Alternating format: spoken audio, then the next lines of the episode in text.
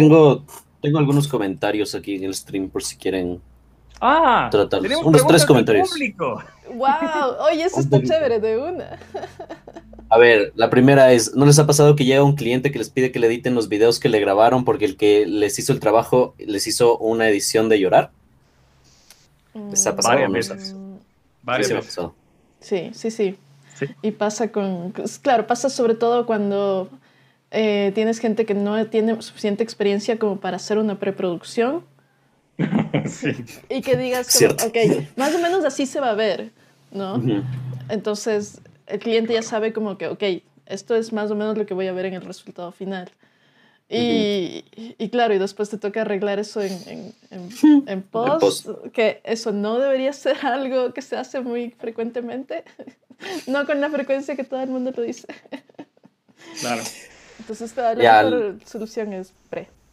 Sí, Claro. sí, sí, sí me ha pasado full veces. Sí me ha pasado full veces. Es La triste. siguiente es, es tristísimo. La siguiente es, los clientes en Ecuador están mal educados, piensan que todo es fácil porque te demoras X cantidad de tiempo y dicen, ah, no, debe ser tan difícil. Ah, no debe ser tan difícil. Ese es todo un tema en sí, ¿no? Pero Claro. lo voy a tratar de resumir así facilito. Yo creo que el, el- el problema es que como ahora uno puede grabar en estas cosas, el cliente dice, o sea, pero yo puedo grabar esto en, en- en mi celular. ¿Cuál En por- celular. ¿Por qué no es fácil para ti si es que, si es que eso puedo hacerlo yo? Y no saben mucho que hay toda un- una educación detrás, hay un tema del lenguaje audiovisual, hay un tema de... eh, no es tan fácil poner una luz y ya está, sino que tienes que saber un poquito cómo iluminar por lo menos y después editar también es otra historia y todo el tiempo que conlleva. Entonces, bueno, eso es un poco en resumen porque es todo un tema en sí. Es todo un tema. ajá. Am, el siguiente comentario es, creo que sí sería, ah, creo que estábamos hablando del tema de, de trabajar con clientes y dice, me dicen, creo que sí sería hacerle sentir especial y único a cada cliente, para que no crean que es solo por plata, sino porque realmente te importa el proyecto y creo que eso sería clave. Sí, yo estoy totalmente de acuerdo con eso. Totalmente. Yo creo que es muy importante como estar, o sea, como en serio creer en el proyecto a la final, porque si no crees en el proyecto va a ser un trabajo. No te metas nomás. Sí. Claro, es- Por, es- por más cantidad de plata que sea, ¿me cachas? Es que- es- es que- pero eso es básico, ¿me cachas? Eso es básico, por supuesto. Que hay que sentir, hay que hacer sentir a cada cliente especial, pero al final te está contratando a ti frente a contratar al primito o al siguiente en la lista en Facebook, me cacha que de los 100 que pusieron ahí yo también hago fotos, pero es, es parte del tema de profesionalismo, es algo que, pana, eso es de cajón, eso hay que dar por sentado, me cachas. Si vos no vas a tratar al cliente con respeto y no le vas a ofrecer siquiera lo mínimo de profesionalismo de tu tiempo, pana, no trabajes con esa persona, ¿cachas? O sea, Yo diría que básico. escoger un, escoger un videógrafo, por así decirlo, es más parecido a escoger un doctor que escoger un plomero, digamos. O sea, cuando tú escoges un doctor, buscas confianza. confianza, ajá. No, buscas a alguien que te trate bien, buscas a alguien que, que te haga sentir cómodo a pesar de que te esté topando y, y examinándome, ¿cachas? Claro. Versus cuando contratas un plomero que seguramente vas a llamar al primero que encuentras en Google para que arregle tu problema y ya está. Claro. Claro. Y lo último es, eh, ¿cuántas veces te han dado ganas de mandarle a la casa de la B a un cliente tóxico? Todas las semanas. Como, Verá, ¿cuántas, mejor- ve- mejor- ¿Cuántas veces a la semana o en Sí. general? Mejor, mejor, mejor, para contestarlo más bonito, es cómo hacerlo. ah, sí, eso es bueno. Ese es el tema, cómo se lo verás. A mí me ha pasado mil veces y es como, en serio, que te sulfuras, que primero es, no te lo puedes tomar a personal, Ujú, muy porque es, es, es una posición bien fea de negociación, ¿no? Que te ningunean el trabajo o te dicen como así, si eso es nomás hacerle clic y ya, o si no, sí. te dicen estupideces de, ah, pero si en Photoshop le quitas el cielo y le vuelves a poner y le haces mil veces, o sea, es como, pana, pero son horas de trabajo que no me vas a pagar, o sea, no lo voy a hacer. Ujú. Primero no te lo tomes personal. Después te corresponde a ti como profesional subir el nivel de la conversación y decirle al cliente como, o muy puntuales, no voy a seguir conversando en estos términos, Claro. o sabe que realmente no me interesa trabajar con usted, eh, no, no creo que vayamos a llegar a nada. Y otra cosa es muy sencilla, que es que te digo que varias veces me ha salido, te juro, me ha salido del corazón, es cuando me dicen así como, oiga, pero fulanito cobra menos, no se preocupe, vaya donde fulanito. No, pero es que yo quiero que me hagas tú. No, no, no, no se preocupe, vaya donde fulanito y me cuenta cómo le fue. Chao. Y ya, pero sobre todo no te lo tomes personal. O sea, ganas dan. Es como la parte dan. más importante, no tomárselo personal. Ponte, nosotros trabajamos un tiempo con una ONG medio grande y tenía una agencia de comunicación de por medio.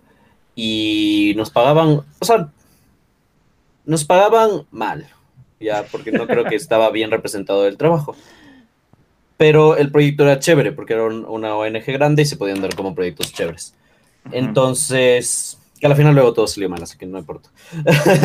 así que al final todo ese trabajo previo no importó, porque cuando salió el proyecto chévere eh, no estuvo bien organizado. De, de todas las partes, o sea, no estoy diciendo que nosotros no hayamos tenido la culpa, creo que nosotros podemos haber, poner, habernos puesto mucho más firmes en el proyecto grande y ser más específico en lo que, en lo que, en lo que debíamos hacer nosotros, ¿ya? Pero mi punto aquí es como que muchas veces el cliente, este cliente, cuando yo subí los precios en varias ocasiones, imagínate, en varias ocasiones subí los precios, eh, eh, el cliente sí, no es como que me amenazaba, pero sí me decía varias veces como, ah, pero es que tenemos, tenemos propuestas más, eh, más, más baratas y no sé qué. Y yo varias veces le dije, así como, en serio, creo que, creo que, ay, se me fue la batería. En serio, creo que es importante que, sí, ahí, ahí ya volví, sí, es que me salió la notificación de batería. Entonces yo varias veces a- a- al cliente le dije así como, ve, yo sé que hay propuestas más baratas, eh, y yo creo que sí hay propuestas más baratas que te pueden dar eh, la misma calidad. eh, y yo creo que deberías intentarlo. O sea, porque en serio, imagínate, imagínate en qué punto estábamos nosotros ya del- de los proyectos que dijimos así como, bueno, deja así, me cachas. En serio comiencen a buscar otro proveedor. Era, era básicamente lo que estaba diciendo, me cachas. ya. Nosotros ya estábamos un poco cansados porque sí era, sí era, sí era, sí era muchas veces así como, como, no descaro, pero ya me- entiendes mi punto. Sí. Y, y claro, yo sí le dije varias veces, así como ve, yo sé que hay propuestas mucho más baratas, no es que vivo en una burbuja donde yo pongo los precios que me da la gana y ya está, sino como yo sé que hay, que hay unas propuestas más baratas, yo sé que hay unas propuestas más chéveres, pero yo ya estoy en un punto en donde si mañana me sale un contrato súper grande, súper chévere, no voy a poder hacerte la cobertura de 50 dólares, ¿me cachas? Así de feo era. Claro. Entonces, entonces, claro, y me decía, ay, ¿cómo vas a decir eso? No sé qué, yo, Pues la en serio busca, en serio busca otras, otras opciones. Quizás haya una mejor opción para ti. Porque yo, esto, no eres tú, soy yo. Y te voy a extrañar. Y te Hay- voy a hay extrañar. un- Hay un tip muy bueno en, en negociación que es, es justamente eso. que No te lo tomes personal y cuando respondas, no respondas a la posición de la persona. Responde al argumento que te están dando. O sea, trata de ser objetivo. Y Claro. Sí, porque, porque, claro, a veces, además a veces hay mucha, ¿cómo se dice esto?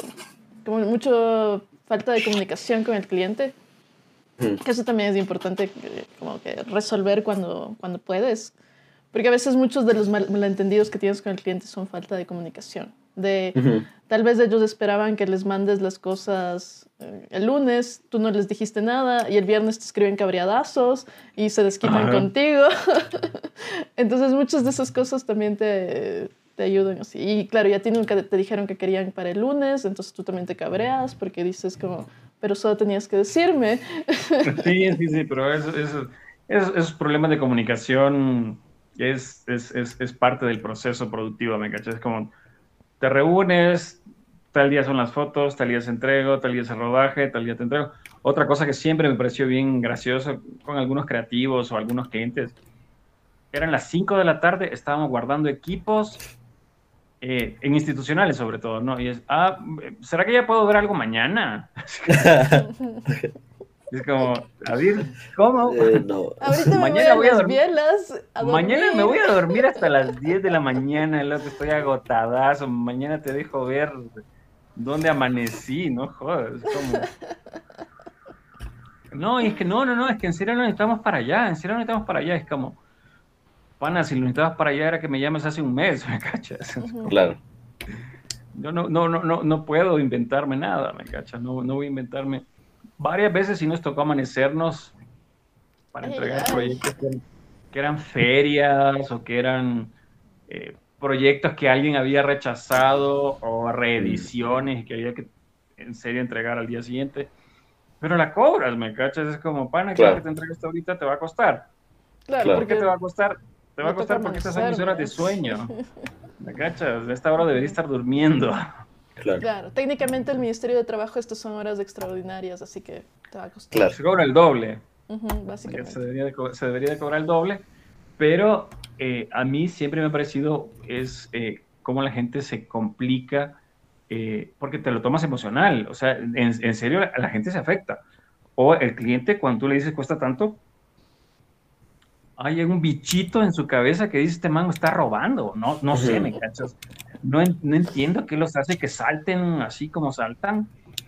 Y es como, no sé, muchas veces te juro, no sé qué les pasa por la cabeza, pero te juro, yo les veo la cara y les reconozco que me quedan viendo con cara de qué. Como, mira, es que cuesta por esto, cuesta por esto, es esto, es esto, te incluyo esto.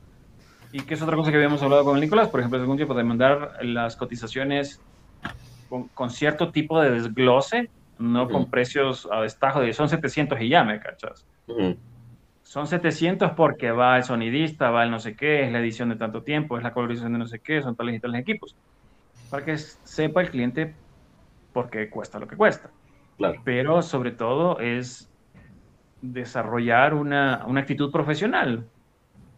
Decir, puede ser redundante, pero yo veo que los chicos eh, ahora no, no están no lo aprenden puntualmente, no lo aprendes.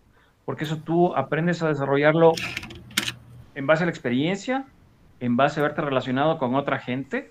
Me cachas que es ve, chuta, este man es súper pro, chuta, súper prolijo con sus procesos o a la hora de negociar, pero eh, no es muy difícil, me cacho. Yo creo que el Internet ahora nos ha abierto un montón de puertas y léete, Debe de haber algo por ahí que diga de cómo manejar una negociación con un cliente. Por supuesto, deben ser negociaciones. No es lo mismo estar vendiendo autos que estar vendiendo proyectos audiovisuales, pero las bases son las mismas. las bases son las mismas. Claro, y yo me acuerdo, por ejemplo, verás, alguna vez fui a un pitch para un documental, queríamos plata del ministerio. Presentamos todo, ¿no? Presentamos el proyecto, presentamos el tema de producción, presentamos el guion. Y en algún momento, este, una de las jurados le dice al director, eh, sí, todo me parece bien, pero... Y empieza a hablar, ¿no? De cosas del guion. Y el man se cabrea y se pone en plan de, sí, pero es que es mi guion, pero es que yo lo desarrollé, pero es que yo fui al Bolivia Lab, pero es que yo hice no sé qué cosa. Y, le dije, pana. Ah, esto es lo del ICA que me contaste. Le dije, en el momento en que ella te dijo, todo está bien, pero estaba dando chance para que arregles. Y tu ego de director, de realizador, es un novato, le digo. Es un novato, nunca, nunca, habías hecho un pitch. No. Nunca habías. Eh, nunca has tenido clientes, puntualmente, nunca has tenido clientes, ¿no? Nunca te ha tocado vender. Pana, le dice sí a todo. Le cambio el guion, le cambio. Le cambio, no importa, déme los, 100 mil dólares, no importa. Para hacer mi película. Sí, no importa. Chuta, sí, es que el 4K no funciona. 4K, le hago en 8K, deme la plata. No importa, gacha. F por el director. Pana, y lo peor es que nos fuimos al día, a ese mismo rato, a pegarnos unas bielas y, y todo el equipo coincidió de que más se había jalado porque se puso a discutir con el jurado, me engancha. De no, es mi visión de director, es mi plan de no sé qué, yo esto ya lo he desarrollado, yo esto ya me no sé qué, no sé por qué me está diciendo que está mal. La, la man ya en algún momento le tocó decir, no te estoy diciendo que está mal, te estoy diciendo que puede mejorar. Claro, y es más, deberías, deberías recibir ese tipo de feedback como gracias, ¿qué puedo aprender de esto? Dices, gracias, qué chévere lo que te gustó. ¿En serio te gustó el plan de producción? ¡Wow! ¿En serio te gustó el personaje? ¡Wow! ¿Te parece que soy un novato dirigiendo? Sí, nunca he dirigido nada, tienes toda la razón. Pero dices, dale, hagamos. Pero la gente, te digo, no tiene una posición clara. Decía, pana, aquí lo que vale tu guion no importa, lo puedes cambiar. Vos como realizador no importa, porque nos dan los 100 mil dólares si quieren que pongamos director a Sebastián Cordero. Yo pongo a Sebastián Cordero, no me importa. ¿Me cachas? Dios le pague, se dice. El proyecto, ¿me cachas? esa es la posición que, esa es la posición que hay que defender, ¿me cachas? Y es lo que nos pasa. Un montón de gente, me pasa sobre todo con modelos, no, hazme la foto así. Es como... Mm, Pero ese no es tu mejor ángulo. No luces bien, no luces bien, no, no, ya porque sí, porque es un disparo, a veces sí es solo un disparo, es como, bueno, te disparo, pero no va a quedar bien. Le disparas, le das gusto y haces tu trabajo, haces que la persona luzca bien. Pero es, es, delicado, la gente en serio se lo toma personal, se ofende, en serio se ofende.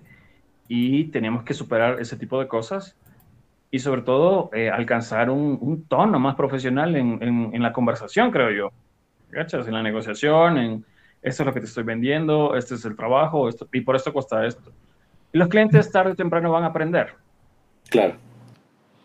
Sí, ser objetivo, eso es como importante. Y no, y no negociar en caliente también, eso es importante. Claro. creo que hay alguna otra pregunta, comentario. ¿Qué dicen los espectadores? Que quieren un video tipo Chanel y solo les alcanza para un video de marca Adivas. Eh, que Dios le pague, que Diosito le pague y le dé más.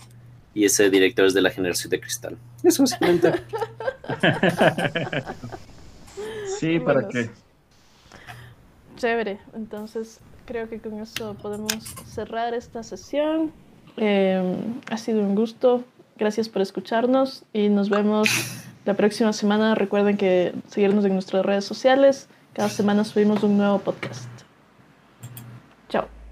Chicos. Un gusto.